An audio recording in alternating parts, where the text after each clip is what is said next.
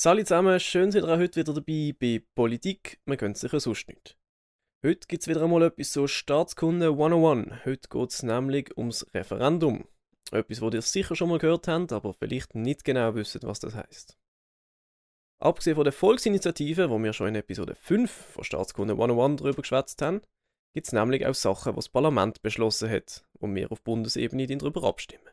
Und die nennt man dann jeweils auch Referendum.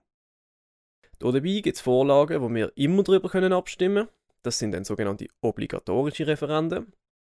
Zu diesen Sachen gehören aber der Volksinitiativen auch Änderungen von der Bundesverfassung, die das Parlament auf eigene Initiative beschlossen hat.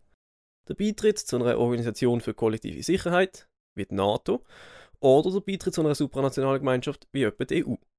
Und als dringlich erklärte Bundesgesetze, wo keine Verfassungsgrundlage haben. Was in diesem Zusammenhang dringlich heisst, erkläre ich später noch. Bei all diesen Sachen muss jeweils das Volk und die Stände zustimmen. Stand, das ist übrigens ein altes Wort für Kanton. Darum heißt es eben auch Ständerat. Also, das heißt neben Volksmehr, das heißt die Mehrheit von allen Stimmenden muss dafür sein, ist zwingend auch das sogenannte Ständemehr nötig. Das heißt die Mehrheit von den Kantonen müssen dafür sein.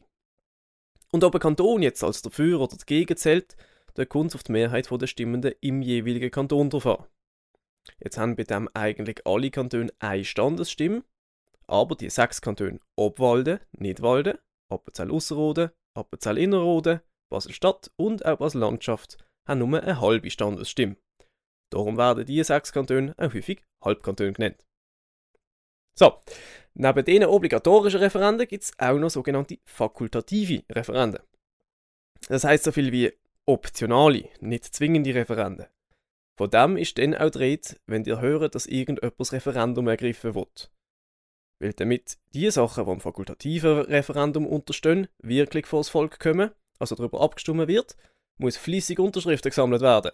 Nämlich müssen innerhalb von 100 Tagen 50.000 Unterschriften zusammenkommen. Von Leuten, die gegen das sind, was das Parlament beschlossen hat. Was ihr aber vermutlich noch nie gehört habt, ist das sogenannte Kantonsreferendum. Damit über etwas abgestimmt wird, langt es nämlich auch, wenn acht Kantone sich innerhalb von diesen 100 Tagen dagegen aussprechen.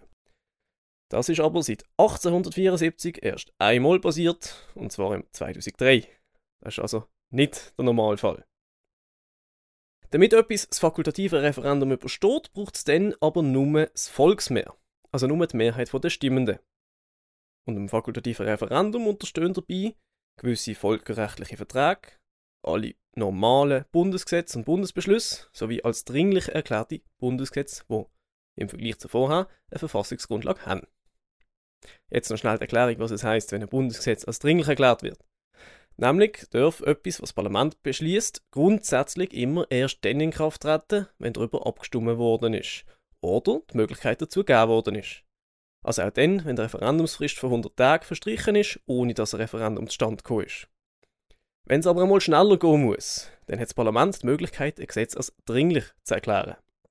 Dann darf es nämlich schon vorher in Kraft treten, muss aber auf eine gewisse Zeit befristet sein, wobei es während dem ersten Jahr auf jeden Fall gültig bleibt, auch wenn in einem Referendum sich das Volk dagegen ausgesprochen hat. Ein dringliches Bundesgesetz würde also nach genau einem Jahr außer Kraft treten, wenn es im Referendum abgelehnt worden ist. Das wäre zum Beispiel bei der Abstimmung über das Covid-19-Gesetz der Fall gewesen.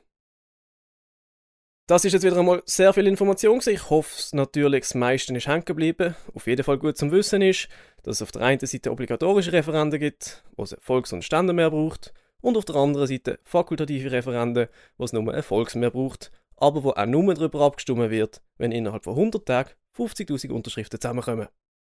Quellen sind wie immer in der Beschreibung. Und dann bis zum nächsten Mal. Politik, man gönnt sich ja sonst nichts.